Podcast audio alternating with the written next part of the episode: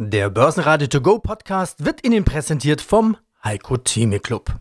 Werden Sie Mitglied im Heiko Theme Club. heiko-theme.de Börsenradio Network AG Marktbericht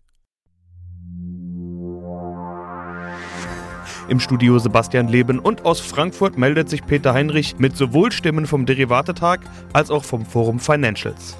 Diesmal hören Sie im Podcast den globalen Anlagestrategen Heiko Thieme zur Frage, warum die Börsen schon wieder so gestiegen waren, UBM-CEO Thomas Winkler zu antizyklischen Käufen und zum perfekten Sturm am Immobilienmarkt, Mensch und Maschine Chairman Adi Drotlev zum Fachkräftemangel und den positiven Rückschlüssen, die er daraus zieht, Derivate-Experte Matthias Hüppe von HSBC zu Krypto und KI im Derivatemarkt, Produktmanager David Hartmann von Fontobel zum Wandel in China, Finanzprofessor Christian Kotziol zu den Kosten von derivativen Produkten. Und Pyramid-CEO Andreas Empel zur Prognose von 100 Millionen Euro Umsatz. Sie hören Ausschnitte aus Börsenradio-Interviews. Die vollständige Version der Interviews finden Sie auf börsenradio.de oder in der Börsenradio-App. Die Inflationszahlen geben jetzt die Richtung an der Börse vor. Es sah am Dienstag zunächst so aus, als würden die positiven Entwicklungen weitergehen. Der DAX war bis auf 13.550 Punkte gestiegen. Dann kamen die US-Inflationszahlen und die sahen nicht wie erwartet deutlich besser aus. Das dürfte wohl bedeuten, dass die US-Notenbank Fed ihren Zinsanhebungskurs fortsetzt oder sogar noch verschärft. Der DAX fiel deutlich ins Minus und schloss mit minus 1,6% und 13.188 Punkten. Der ATX in Wien gab minus 1,2% ab auf 2.995 Punkte. Heiko Thieme, globale Anlagestratege. Die Börse steigt ja schon wieder. Also der DAX hat in den letzten paar Börsentagen ordentlich zugelegt. Über 13.400 Punkte stehen wir da schon wieder. Vor einigen Wochen sah es noch ganz anders aus. Du hast jetzt gesagt, das ist dieser typische Blick der Börse in die Zukunft. Man sagt ja immer so rund sechs Monate in die Zukunft möchte die Börse schauen. Das würde in einem halben Jahr bedeuten, Anfang 2023 sieht die Welt schon wieder ganz anders aus? Das ist richtig, weil wir, du sagst sechs bis Monate, ich benutze immer, man kann hier eine ganz große Bandbreite, zwischen drei bis neun Monate sieht die Börse voraus. Du nimmst den Schnitt sechs Monate, ich nehme mal die neun Monate und sage, wir kommen also auf den Mai nächsten Jahres jetzt zu sprechen. Und da sieht die Welt anders aus.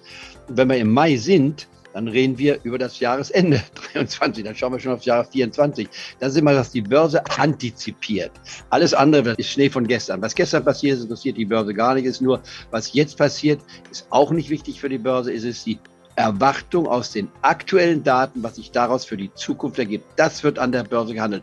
Und das ist ein Problem, mit dem die meisten, auch Profis, Schwierigkeiten haben immer wieder. Man schaut immer wieder auf das eigentliche Ergebnis, nicht wahr? Wenn einer ein Tor schießt, man schreien alle dann. Der Stratege sagt, ja, was passiert jetzt danach? Jetzt haben sie also eins zu eins. Wer schießt das nächste Tor? Darauf kommt es drauf an. Nicht? Zeit läuft weiter. In anderen Worten, wir müssen immer wieder diesen Zeitfaktor berücksichtigen, der die Börse so sagen, unverständlich für viele macht. Und darf ich mal uns ein bisschen auch nicht loben, aber ich glaube, wer hier unsere Clubmitgliedschaft genutzt hat in den letzten Wochen. Ich darf nochmal zusammenfassend sagen, ich habe gesagt, wir kriegen drei Tests. Und zwar in der Nähe der 12.000 Marke, also unter 13.000. Wir haben bisher drei Tests gesehen. Der erste Test war bei 12.400, das war im März. Der zweite Test war bei 12.800. Ich sage, wir kriegen noch einen dritten Test, den haben wir jetzt gesehen bei 12.600. Und die Frage, die ich mir jetzt stelle, waren das die Tests? Ist es jetzt vorbei? Und da muss ich sagen, das hängt davon ab, wie sich die tatsächliche Entwicklung ergibt. Und ich schließe nicht aus, dass wir nochmals einen vierten Test haben könnten, nicht müssen. Und ich lasse die 12.000 Marke als absoluten Tiefstand mit einer geringen Unterschreitung sogar noch im Raum stehen. Und beim Dow Jones ist die 29.000 Marke. Also das bleibt meine Strategie. Aber, jetzt kommt das Aber und der letzte Satz, die Dreidrittel-Strategie hat sich hier aus meiner Sicht exzellent bewiesen, denn wer uns gefolgt ist, hat bereits zwei Tranchen im DAX, A5 Prozent, sprich 10 Prozent im DAX ETF, den ersten unter 13.500, also jetzt auf dieser Basis zum Beispiel gekauft und den letzten, gerade als wir bei der 12.600 Basis waren. Und der dritte Kauf von weiteren 5% um die 12.000, der steht noch aus. Aber 10% sollten unsere Mitglieder jetzt tatsächlich im ETF, im DAX haben. Bei den DBX 1DA ist das Symbol, nicht wahr? Und wer es nicht hat, ja, der muss sich fragen, habe ich eigentlich den Heiko Thieme und dem Sebastian Lehme und seinen Kollegen, nicht wahr, zugehört oder nicht? Der Andy Groß ja auch, nicht wahr? Und äh, Peter Heinrich, wenn wir immer darüber diskutiert haben. Ich glaube, hier ist die Dreidrittelstrategie ganz entscheidend, nicht zu sagen, wo ist der Tiefpunkt? Wissen wir gar nicht. Wir wollen uns in den Tiefpunkt einkaufen. Und das haben wir bei Einzelwerten auch betrieben. wer das gemacht hat, müsste eigentlich jetzt nicht schlecht dastehen.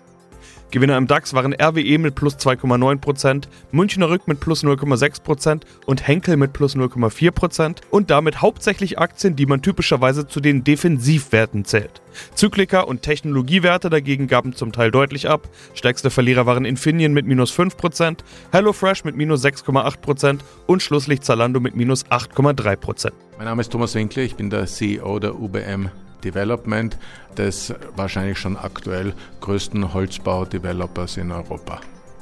Wir treffen uns hier in Frankfurt. Über Ihre Frankfurter Projekte unterhalten wir uns gleich noch.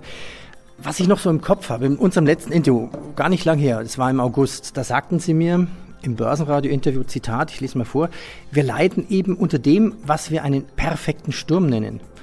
Und da haben Sie mir die Geschichte von München erzählt und dass quasi so eine gewisse Schockstarre investiert im zweiten Quartal.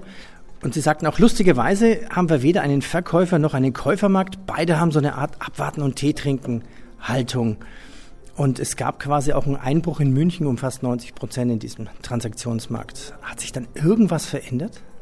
Im Moment noch nicht. Ähm, äh, ich sollte sagen, wir sind einer der Hauptveränderer, weil wir heute bekannt gegeben haben, dass wir im Medienhafen in Düsseldorf ein Grundstück vis-à-vis -vis von Trivago erworben haben, weil wir eben auch in unserem Halbjahresbericht, auf den Sie sich bezogen haben, klargestellt haben, dass es uns möglich ist, uns auch antizyklisch zu verhalten. Und das ist ja eine alte Immobilienweisheit, dass sie die besten Käufe in der schwierigsten Zeit äh, machen und dann davon auch in Zukunft profitieren. Und das ist eben auch unsere Hoffnung bei dieser Akquisition, die wir gerade durchgeführt hatten. Aber kommen die schwierigsten Zeiten nicht noch so ein bisschen? Steigende Zinsen müssten doch jetzt eigentlich dann mehr freie Objekte in den Markt spülen. Na, Sie haben vollkommen recht. Wir haben sicher den Höhepunkt des perfekten Sturms noch nicht gesehen. Bei uns als äh, Pure Play Developer ist es nur so, dass wir eben kontinuierlich auch äh, Projekte hereinnehmen sollten, um eben auch eine Kontinuität in den Ergebnissen darzustellen. Den Medienhafen in Düsseldorf verhandeln wir seit Herbst 2021. Ja, man braucht ein bisschen Vorlauf mit diesen Verhandlungen. Also, Schockstarre, nicht mehr abwarten und Tee trinken? Sonst ich gefragt, welchen Tee trinken Sie, aber. Also, wir warten weiterhin ab, ja, aber man muss auch in diesen Zeiten alert bleiben, weil es wird nicht so sein, dass es dann alles mit einem Mal auf den Markt äh, kommt und man es sich dann aussuchen kann und deshalb eben unser antizyklisches Verhalten dort oder da, aber im überschaubaren Rahmen. Mein Name ist Adi Drotlev, ich bin Verwaltungsratsvorsitzender der Menschen-Maschine Software SE. Aber ein Thema habe ich, das Sie auf jeden Fall betrifft und das ist der Fachkräftemangel. Natürlich brauchen auch Sie gute, qualifizierte Mitarbeiter. Wie sieht es denn aus mit dem Nachwuchs? Ist ja wirklich ein Riesenthema für alle und äh, Entlassungen drohen wahrscheinlich nicht mal bei Firmen, die Effizienzprogramme durchsetzen wollen, weil wer gute Mitarbeiter entlässt, der sieht die bald bei der Konkurrenz. Das ist das, was man in, in, in der Presse lesen kann. Ja, was wir beobachten ist schon, dass, dass wir heute, also seit ungefähr sechs Monaten, besser an, an Fachkräfte rankommen in Bereichen, wo das lange nicht möglich war. Da haben wir uns natürlich jetzt auch ein bisschen eingedeckt. Auf der anderen Seite ist es so, dass wir über unser, bei unserem Geschäftsmodell darauf achten, dass wir eben nicht zu viel Dienstleistung haben. Das, das heißt, dass wir nicht einfach Manntage schruppen müssen. Dann kommt man auch in die Situation nicht, nicht so rein. Es kommt dann noch dazu, dass wir dem Fachkräftemangel auch ganz aktiv begegnen und zwar schon lang, indem wir ausbilden, indem wir äh, querqualifizieren, können also auch Quereinsteiger zum Beispiel im Vertrieb äh, einstellen und dann, dann hochqualifizieren. Wir haben äh, an fast allen Standorten äh, Kooperationen mit, mit lokalen Unis und Fachhochschulen und so weiter. Also man kann da sehr viel, sehr aktiv was dagegen tun und am Schluss ist es auch so, wenn wir in einem Bereich, was natürlich vorkommt, immer noch Fachkräftemangel haben, dann heißt es ja faktisch, dass die Nachfrage bei uns größer ist als das Angebot, was wir machen können. Dann sitzen wir am längeren Hebel beim Preis. Das ist ja auch nicht das Schlechteste. Über die Halbjahreszahlen hatten wir miteinander gesprochen, hatte ich ja schon gesagt. Alte Zahlen brauchen wir jetzt gar nicht mehr aufzuwärmen. Einziges, was vielleicht noch wichtig ist, ist die Prognose. Der Ausblick, der wurde bestätigt. Nettogewinn 144 bis 150 Cent die Aktie, wären 14 bis 19 Prozent plus. Dividende von 135 bis 140 Cent, 120 Cent waren zwar im Jahr. Und der interessante Satz, aus heutiger Sicht scheinen sogar Ergebnisse am oberen Rand der Bandbreite erreichbar. So haben Sie es mir gesagt. Jetzt sind wir ja sechs Wochen später ungefähr. Ja, wie sieht's aus? Wie läuft's? Sind Sie schon bereit, die Prognose anzuheben?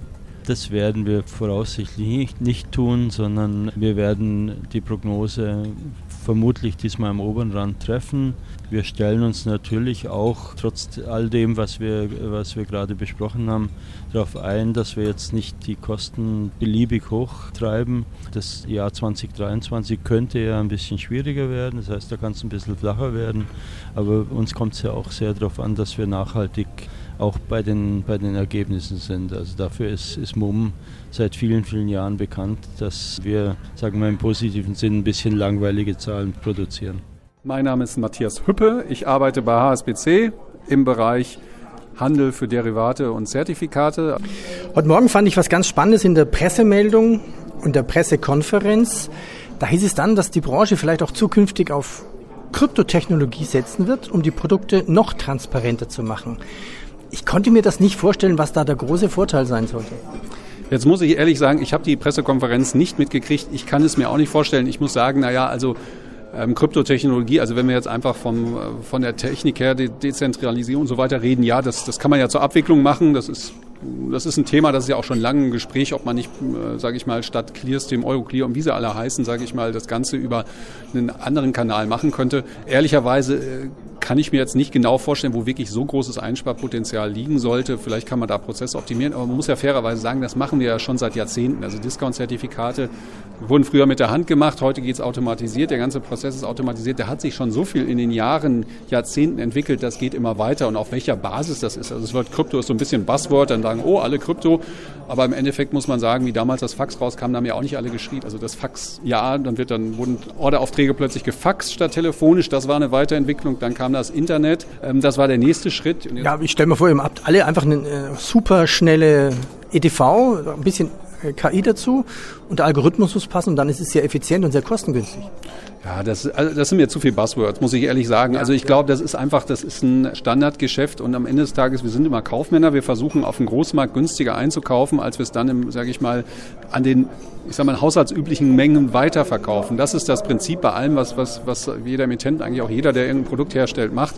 Und am Ende des Tages wüsste ich jetzt auch nicht, wo da jetzt wirklich die Innovation sein soll. Ich glaube, das ist so ein bisschen, versucht man natürlich mit diesen Buzzwords auch da vielleicht, sage ich mal, erstmal eine Aufmerksamkeit oder eine, Story zu bilden.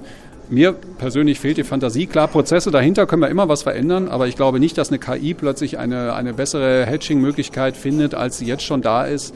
Und man muss am Ende des Tages ja auch mal sagen, man muss natürlich auch die Risikomodelle abbilden und äh, sich rein auf eine KI oder ähnliches zu verlassen, wäre, glaube ich, doch ein bisschen leichtsinnig.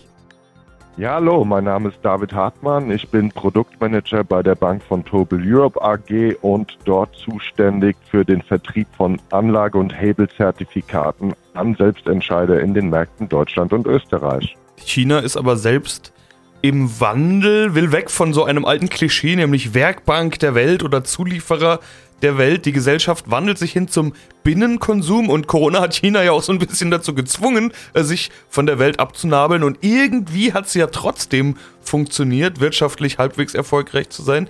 Wie sehr ist dieser Wandel schon fortgeschritten? Ja, also das ist auch wirklich äh, derzeit eines der zentralen Ziele der Zentralregierung in Peking, dass man sagt, äh, man möchte eigentlich die Unabhängigkeit vom Ausland erreichen und auch dieses Image der Werkbank der Welt äh, so ein bisschen ablegen. Klar, das hat einem in den vergangenen Jahrzehnten, hat das China natürlich schon sehr genutzt, dass man so die Werkbank der Nation war, äh, billige Waren in den Westen geliefert hatte. Aber mittlerweile hat man eben erkannt, dass man jetzt den nächsten Schritt gehen möchte und befindet sich eigentlich derzeit auch eher auf dem Weg zur Hightech-Nation da gibt es natürlich auch ganz viele Beispiele, wo man schon mittlerweile auch sehen kann, dass es natürlich auch gelungen ist. Also das Thema Elektromobilität ist natürlich in China ein ganz groß oder von ganz zentraler Bedeutung. Wir im Westen denken natürlich bei Elektroautos immer so an Tesla, aber da entstehen auch aktuell wirklich in China derzeit Riesen wie beispielsweise BYD oder NIO oder beziehungsweise sind eigentlich schon entstanden.